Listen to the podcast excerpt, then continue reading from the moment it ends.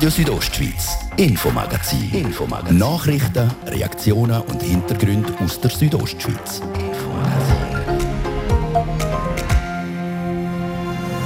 Im Chur Gemeinderat stehen heute Nachmittag gerade ein paar gewichtige Traktanten auf der Liste. Eine davon ist der Kauf von Stadthalle. Es ist ein guter Schritt, dass äh, beim Brühspan zu Land äh, kann kommen, dass wir die Talstation bauen können.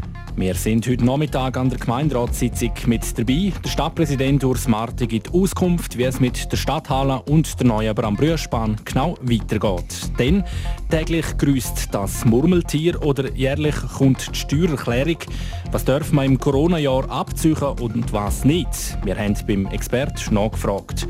Und im zweiten Teil der Fokus auf den Sport. Da gibt es einen Bündner Profi-Hockeyaner, der die Quarantäne leben all so gut kennt. Ja, ich denke, das ist die härteste Belastungsprobe bis jetzt in meiner Karriere. Gewesen. Der SCB-Stürmer und Davoser Jan Neuenschwander erzählt von schon sage und schreibe 60 Tagen Quarantäne.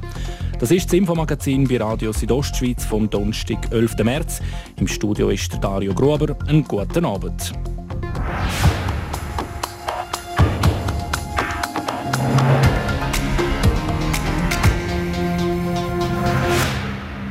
Der Chur Gemeinderat hat heute über die Zukunft der Stadthalle und am Areal rund um die Stadthalle zu Chur entschieden. Konkret ist es darum gegangen, soll die Stadt das Areal und die Stadthalle selber kaufen. Kostenpunkt 7,65 Millionen Franken. Der Entscheid der ist einstimmig ausgefallen mit 19 Ja-Stimmen. Was der Stadtpräsident Urs Marti über das Ergebnis sagt und wie es jetzt genau weitergeht, die Bettina Gadotsch hat mit ihm reden ja, das Ergebnis freut mich sehr. Es ist ein guter Schritt, dass äh, beim Brühspan zu Land äh, kann kommen, dass wir die Talstation bauen können. Und auch das gesamte Areal ist ein wichtiger Schritt. Wir wollen ja dort etwas machen, wo für Bahn, aber auch für die Innenstadt Wertschöpfung erzielt und Bewegung und Leute herbringt. Vielleicht im Bereich wie von Tourismus und, und äh, weiteren Möglichkeiten, um die Innenstadt zu beleben. Jetzt eben mit dem Kauf ähm, steht für die neue Direktverbindung von Chur nach Brambrüsch eigentlich nicht mehr so viel im Weg. Was sind jetzt so die nächsten Schritte? Ja, es sind natürlich noch ein paar Schritte, die erledigt werden. Man muss zum Beispiel an die ganzen Umweltverträglichkeitsprüfungen denken. Es gibt geologische Fragen von Verankerung der Masten. Es gibt Überfahrrechte über andere Parzellen, die auch noch privat sind. Es gibt äh, ein paar technische Fragen. Äh, all das ist auch sehr komplex in Bezug auf Bewilligungen von Kanton und Bund. Und es gibt schon noch viele Sachen zu erledigen. Aber jeder kleine einzelne Schritt bringt uns am Ziel ein bisschen näher. Ähm, mit dem Kauf von Stadtteilen würde ja dann auch ein großer Teil vom Areal bei Stadtteilen in die Hände von Stadt Chur kommen. Das heißt, es hat sie viel Platz für Neues. Ähm, was sind da Ihre Pläne? Hat man da schon etwas, haben Sie da schon ein paar Gedanken? Ja, also wir wollen eigentlich, dass auf dem Areal wirklich etwas entsteht, wo auch stadtintern zur Belebung beiführt und auch Bahn befruchtet. Und da steht eigentlich ein Tourismusprojekt aus meiner Optik im Vordergrund. Ich habe schon mehrfach gesagt, das Drei-Generationen-Projekt, wo aus der ganzen Schweiz, aus der Nähe eben, äh, vielleicht Großeltern mit den Enkeln in die Ferien kommen, dass auch das Hotel entsprechend auf das ausgerichtet ist, dass es jugendlich und sportlich ist und dass vielleicht sogar äh, dann irgendwann noch die Eltern dazukommen und dass die da ein paar Tage verbringen in der nebelfreien Zone und dann natürlich Bahn brauchen oder auch in die Innenstadt shoppen gehen, Gastronomie oder unser, Kulturangebot nutzen. Und weil es eben nach ist, ist es eben auch für Senioren dann tauglich. Also man muss nicht ins Flugzeug steigen mit den Enkeln, sondern man kann auch eine halbe Woche oder das Wochenende auf Kur kommen, wenn es im Unterland neblig ist zum Beispiel. Ja, das Domino, das würde ja dann noch weitergehen. Also mit dem Verkauf hat ja die Stadthalle Chur AG dann das Geld für die Realisierung von einer neuen Messe- und Eventhalle auf der Oberau. Das ist wiederum Teil vom Masterplan auf der Oberau. Aus sportlicher und auch eventtechnischer Sicht eben ist das heute schon noch ein wichtiger Schritt, das Jahr. Ich glaube, eine Stadt wie Chur und überhaupt äh, unsere Region hier, das Bündner Rheintal, braucht eine große Halle für verschiedene Aktivitäten. Die kann man dann beliebig bespielen, sei das mit Konzert für junge Leute, sei das für Generalversammlungen wie beispielsweise äh, Graubündner Kantonalbank, sei es für Messen, sei es für äh, Indoor-Aktivitäten im sportlichen Bereich. Man hätte eine große Halle und die wäre sehr polyvalent bespielbar, ideal gelegen bei Autobahnausfahrt und mit viel Parkplätzen versehen. Das bringt für die Stadt Chur Übernachtungen das bringt Umsatz in die Stadt hinein und wir würden uns auch als moderne, aufgeschlossene Stadt zeigen für verschiedene Bedürfnisgruppen, die die Halle könnten brauchen Jetzt, äh, Sie haben die nächsten Schritte schon ein bisschen angedeutet. Können Sie noch ein bisschen einen Zeitplan geben? Wann kommt das vor das Volk? Was sind so die nächsten Schritte aus politischer Sicht? Also Bahn auf der einen Seite schafft äh, konzentriert weiter, denn die Arealentwicklung Stadthallenareal ist im Gange. Dort wollen wir einen Wettbewerb herbringen für Investoren. Die haben vielleicht auch gute Ideen, was man daraus machen könnte. Es wird aber sicher keine Wohnbauten geben. Und in der Oberen Au sind wir jetzt in der Vorbereitung vom Wettbewerb, dass wir eine Halle, die eine gewisse Größe beinhaltet, werden können bauen lassen. Und das braucht dann aber wiederum Gemeinderats- und äh, Volksbeschlüsse. Das der Urs Marti, der Churer Stadtpräsident, über den heutigen Entscheid im Gemeinderat, wo einstimmig am Kauf der Stadthalle vor Stadthalle Chur AG zugestimmt hat. Das letzte Wort ist aber noch nicht gefallen. Der Entscheid über den Kauf kommt dann noch vor das Stimmvolk.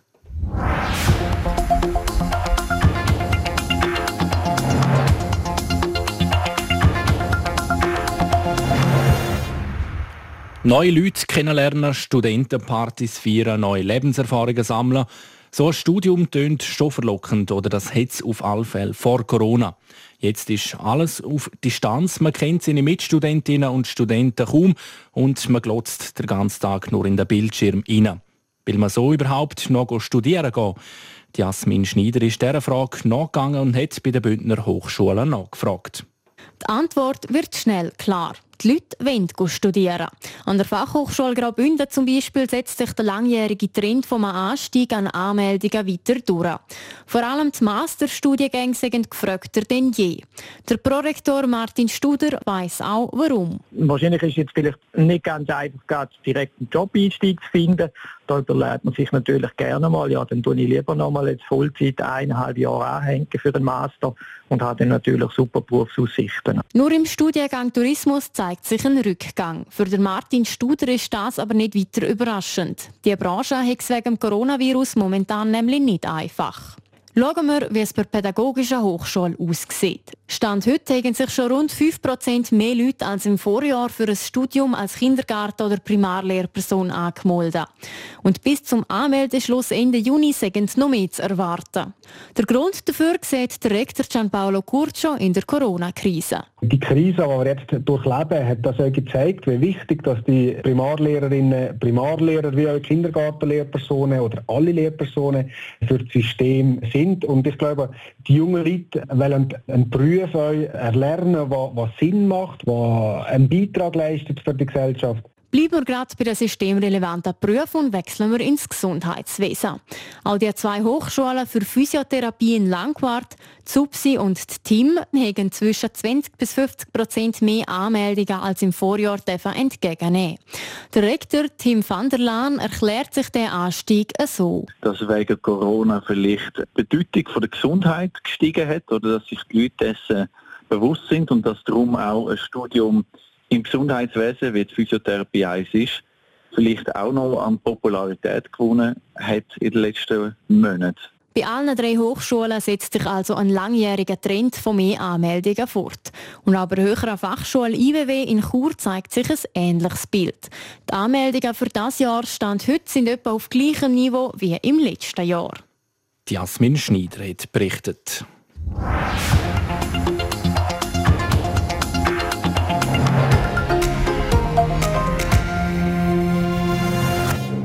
Bis Ende Monat ist noch Zeit, um die Steuererklärung 2020 auszufüllen.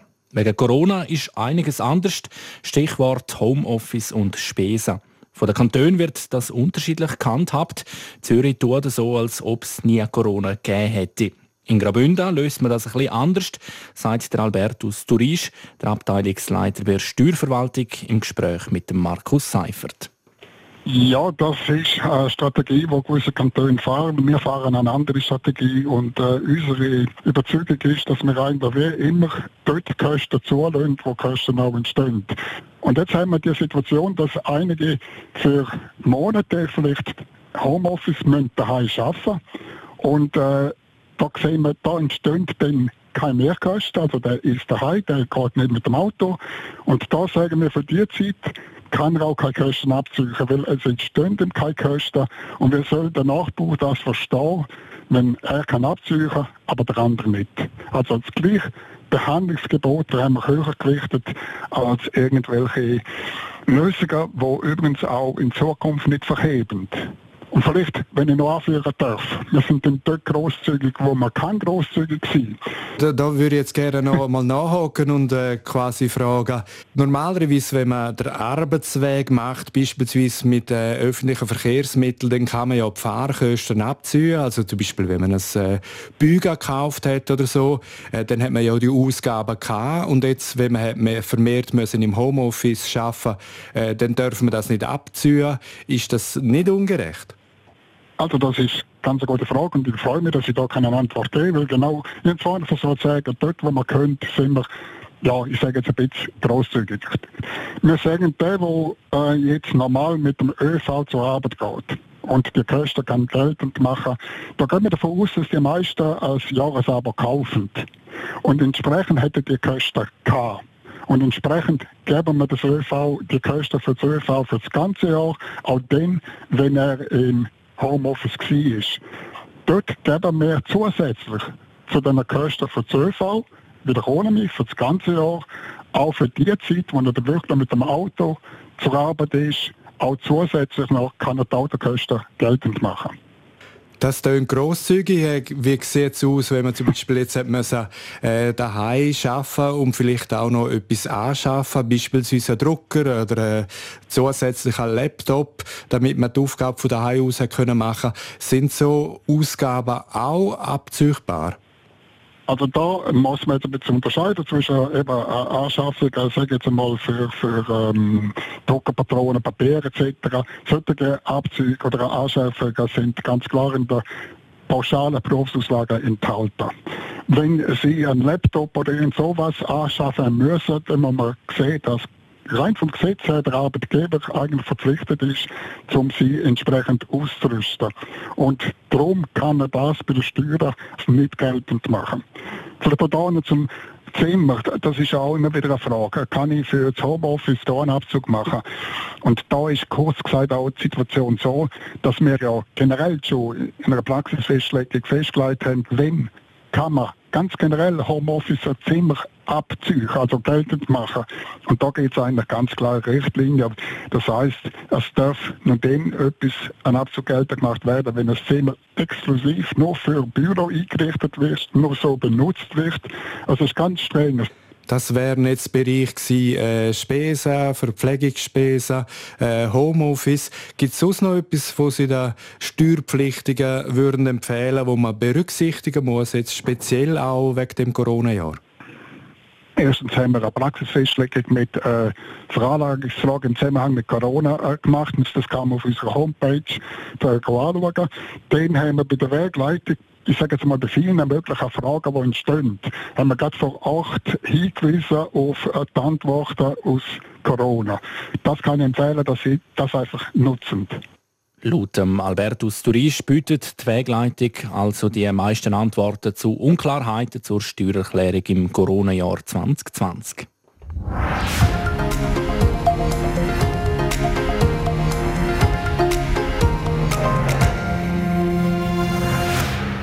Das ist das Infomagazin auf Radio Südostschweiz. Gerade als nächstes geht es weiter mit Werbung und den Nachrichten und dann schauen wir auf den Sport. Bist du schon gegen Zecken geimpft? Schütz dich jetzt. Zecken haben schon bald Saison. Impfen lassen kannst du in jeder Bündner Apotheke. Jederzeit und ohne Termin. Nur bei uns, der Bündner Apotheke. Wir hören RSO am halb sechs.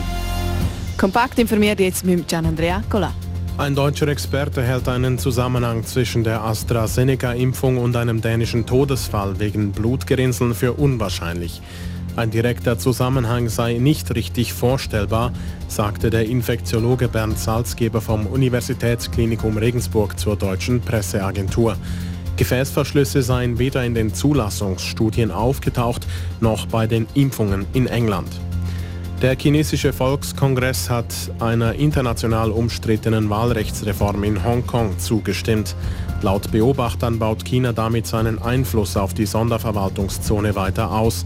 Der Sprecher des Volkskongresses sagte, die Regierungsgewalt der Stadt solle fest in die Hände von patriotischen Kräften gelegt werden. Polen und Ungarn klagen vor dem Europäischen Gerichtshof gegen die neue Rechtsstaatsklausel im EU-Haushalt. Dies teilten die Regierungen in Warschau und Budapest heute mit. Die obersten EU-Richter sollen prüfen, ob der neue Mechanismus zur Kürzung von EU-Geldern bei bestimmten Rechtsstaatsverstößen überhaupt zulässig ist. Damit geht der Machtpoker zwischen Polen, Ungarn und der EU in die nächste Runde. Die Ende Januar eingeführte EU-Exportkontrolle für Corona-Impfstoff wird bis Ende Juni verlängert. Dies teilte die EU-Kommission in Brüssel mit.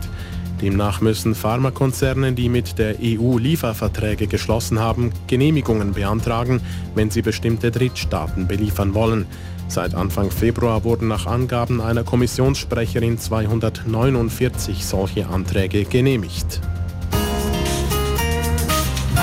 Wetter Präsentiert von ihrem Wander-, Ski- und Winterschuhspezialist Bläse Sport und Mode an der Voa Principala in Lenzerheide.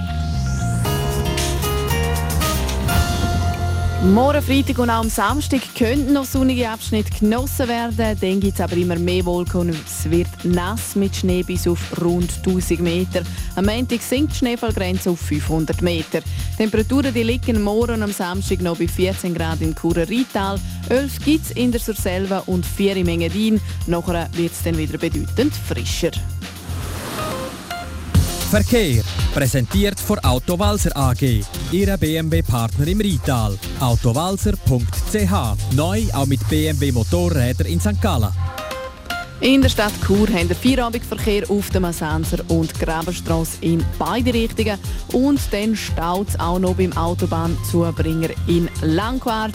Habt also Geduld, sonst aber ihr freie Fahrt. Und ich gebe jetzt wieder zurück zum Dario Gruber mit den wichtigsten Informationen aus der Region.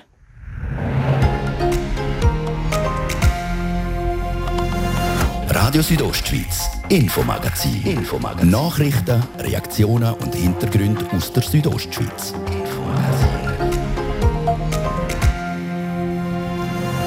Er ist der Quarantäne-Rekordhalter im Schweizer Hockey. Der Bündner Jan Neuenschwander im Dienst beim SC Bern. Daheim kann man schon trainieren, aber es ist einfach nicht wie das Gleiche wie auf dem Eis stehen. Und wenn man durch die ganze Saison 40 Tage lang nicht trainieren kann auf dem Eis, dann ist das natürlich schon ein, schon ein grosser Nachteil. Er gibt Auskunft über seinen Quarantäne-Alltag. Und eigentlich während das Wochenende Weltcup Langlaufrennen in Norwegen auf dem Programm gestanden. Und wo die Norweger dann die Grenzen dicht gemacht haben und die Rennen abgesagt haben, ähm, haben da verschiedene Gespräche angefangen laufen.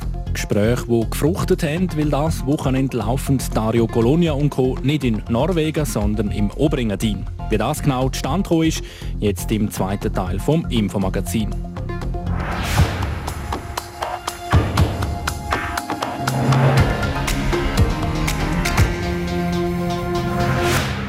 Im Sport, da redet man noch etwa von Rekord. Sechs im Hockey vom Rekordmeister, Strafenkönig oder Topscorer.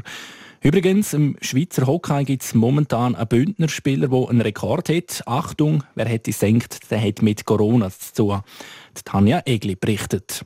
Es ist zwar ein Rekord, der einem vielleicht nicht unbedingt gerade als erstes in den Sinn kommt aus sportlicher Sicht. Der King of Quarantine, also der, der am meisten in die Quarantäne hat das ist ein Tafoser. Oder besser gesagt, ein Ex-Tafoser, der Jan Neuenschwander, der jetzt äh, für den SC Bern spielt. Und ich kriege SMS von, von Spielern aus anderen Mannschaften und so. Und äh, jedes Mal, wenn wieder sie einen ein bisschen muss testen dann, dann werden wieder alle nervös oder? und schauen mich an und sagen, nein komm, das kannst du wirklich nicht mehr ernst nehmen. Von dem her habe ich, habe ich mir leider durch das schon ein bisschen, äh, schon ein bisschen einen Namen gemacht, wo ich auch nicht stolz drauf bin. Insgesamt bis jetzt also 60 Tage. Niemand anders in der Schweizer Eishockey-Liga ist bis jetzt mehr in Quarantäne als er. Und das, obwohl er eigentlich einer der allerersten im Eishockey war, der Corona hatte. Heute spüre ich gar nicht mehr von der Corona-Erkrankung. Es ist jetzt ja schon fast ein Jahr her. Äh, Im Frühling ist es dann relativ lang gegangen, bis wir wieder gut gefühlt haben. Also zwei Wochen bin ich wirklich krank gewesen mit äh, Grippesymptomen, Druck auf der Brust äh, etc. Und nachher habe ich die Folge eigentlich relativ lang noch gespürt, sicher fast zwei Monate bis in Juni rein, wo ich ab und zu ein bisschen Druck auf der Brust hatte, äh, das Gefühl hatte, dass ich ja, nicht normal schnaufe.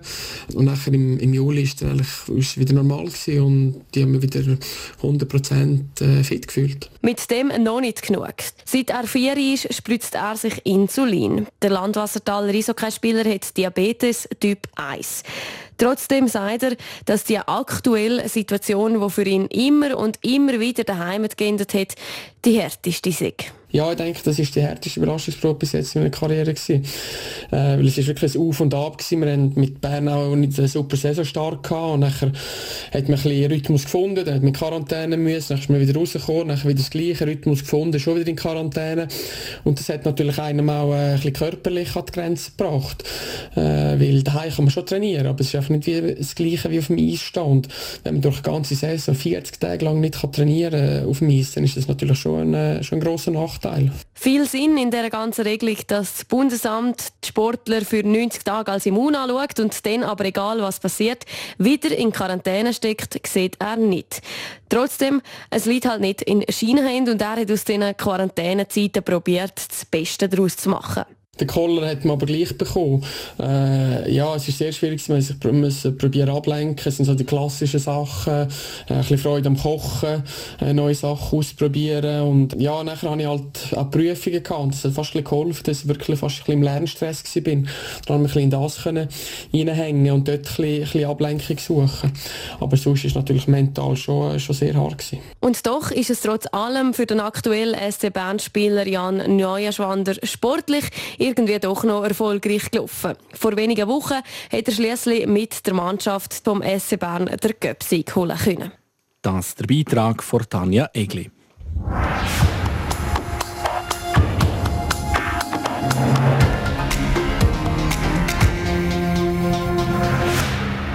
Wir wechseln die Sportart. Corona macht es möglich. An diesem Wochenende gastiert der Langlauf-Weltcup schon zum dritten Mal in dem Winter in der Schweiz und schon zum dritten Mal hier bei uns in Graubünden. Zoberingadin freut sich auf eine Neuauflage vom WM-Duell zwischen dem Alexander Bolschanow und dem Johannes Hösflott-Klebo. Nadia Guetsch berichtet. Am 20. Februar ist bekannt worden, dass die Engadin der Langlauf-Weltcup von Oslo übernimmt. Quasi über Nacht hat man den Zuschlag für die Durchführung von dem Event gekriegt, wie der Geschäftsführer vom Engadin Skimarathon und OK-Präsident vom Langlauf-Weltcup Engadin, der Menduri Kasper, erklärt. Ja, das ist eine Sache, wo sehr schnell, ähm, sehr dynamisch eigentlich gelaufen ist. Bei Oslo war als Weltcup-Rennen und wo die Norweger dann die Grenzen dicht gemacht haben und die Rennen abgesagt haben, ähm, haben da verschiedene Gespräche angefangen laufen zwischen Swisski, zwischen Leuten von unserer Organisation, zwischen Swisski und FIS und dann ist das innerhalb von, von, von drei, vier Tagen ist die Idee entstanden, ähm, bevor man dann wieder drei, vier Tage Zeit hat, um überhaupt zu schauen, ja, ist es finanzierbar, ist es ähm, von, der, von der Gegebenheiten machbar und vor allem auch länger drei Wochen, um es überhaupt können organisieren Der Adriano Iseppi, Rennleiter beim Engadin Skimarathon, ist vom ersten Moment an in den Prozess involviert gewesen. Er zeigt den Unterschied in den Vorbereitungen zwischen einem Erfolgs- und einem Profirennen auf ja, dass da ganz viele Spitzenathleten kommen mit der ganzen Entourage und dann natürlich auch mit äh, den Wachstracks und, und äh, ganz, ganz viele Leute, die dann die Spitzenathleten betreuen. Jetzt die Corona-Situation sowieso, die müssen sehr gut abgeschottet sein. Wir haben natürlich das Glück im Engadin, dass wir da die haben können auffangen mit den vielen Hotels, die wir haben. Aber schon wirklich das ganze Drum und Dran, jetzt nur das Rennen äh, vom sportlich-technischen her schon viel anspruchsvoll. Dass die Organisation von einem Weltcup ganz eine andere Geschichte ist als die Vorbereitung von einer Volksveranstaltung Veranstaltung, bestätigt auch der Menduri Kasper. Das fängt schon an bei den verschiedenen Reglementen. Man hat sehr viel Infrastruktur, wo, wo vorgeschrieben wird. Äh, man hat sehr stark auch in diesen Positionen drin, äh, vom, Marketing, aber auch von den TV-Bildern, wo, wo sehr, sehr genau darauf geschaut werden muss. Es sind Weltcuprennen, es sind ähm, eben eine große, eine große Geschichte. Und das ist das, ist das was, was sich sehr stark vielleicht vom, vom Marathon auch unterscheidet. Man braucht Wachscontainer, man braucht äh, ähm, ja, Geschichten für die Teams, damit sich die vorbereiten können. Das kennen wir von Marathonseite her so nicht. Marathon hat andere Sachen, wo, wo wir jetzt da gar nicht brauchen tun. Zum Wettkampf selber. Am Samstag finden in Silvaplana die Massenstartrennen in der klassischen Technik statt. Die Frauen laufen 10, die Männer 15 Kilometer. Am Sonntag geht es auf die Marathonstrecke. Die Frauen starten ihre 30 Kilometer in St. Moritz, die Männer über 50 Kilometer in Maloja. Dass die topografisch eher flache Marathonstrecke weltgewürdig ist, sind gewisse Anpassungen nötig gewesen, wie Adriano Iseppi erklärt. Und dann haben wir noch ein paar Kilometer anbauen und die haben wir hier im Bereich den Zellerinen, Samaden, wunderschön dort, die Herzläufe, die wir noch integrieren. Dann gibt es das die 7, 8 Kilometer, die wir noch brauchen. Dann haben wir noch vor dem Ziel, drei Kilometer vor dem Ziel, noch ein bisschen Stutz eingebaut, dass es dann vielleicht nicht ganz zu, zu, zu eng wird auf die, auf die Brücke, aber kurz vor dem Ziel. Und ich denke, da wird dann auch der Beste gewinnen, definitiv. Oder dort kann man etwas machen, drei Kilometer vor dem Ziel. Und sonst ist es die Marathonstrecke. Da zur Lege geht man auch noch rauf, wo man sonst auch noch durchgeht, zum wenigstens paar Höhenmeter reinbringen und sonst ist das eigentlich der Marathon, wie wir ihn sonst kennen. Das Ziel, wie üblich, dann ins Jump. Engadin kommt also nach der zweiten Corona-bedingten Absage vom Engadiner doch noch zum Handkuss und kann zumindest ein Profirennen veranstalten.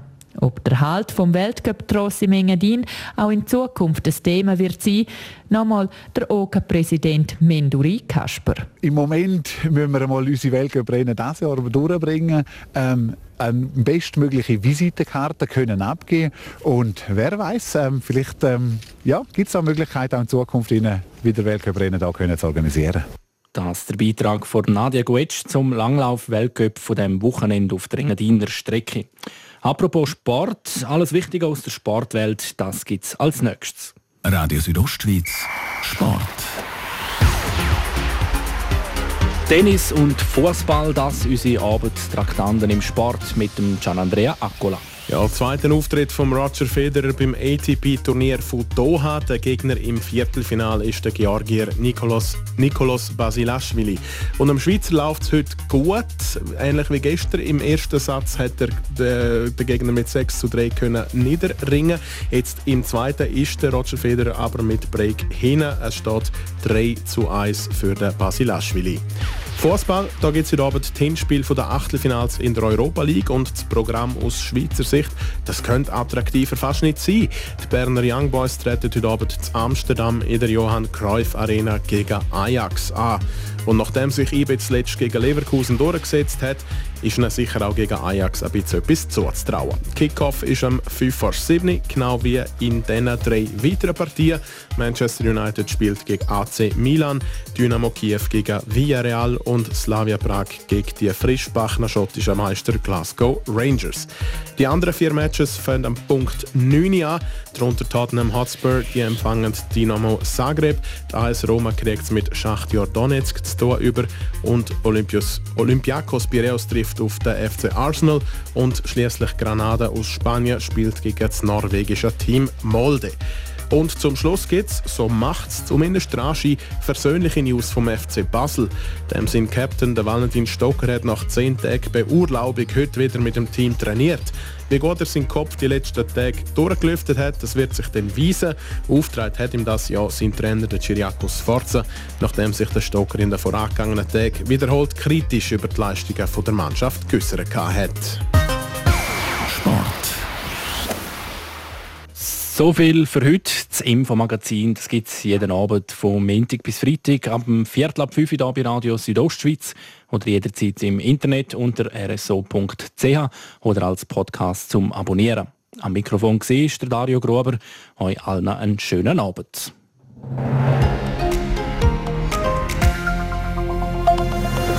Radio Südostschweiz, Infomagazin. Infomagazin. Nachrichten, Reaktionen und Hintergründe aus der Südostschweiz. Infomagazin.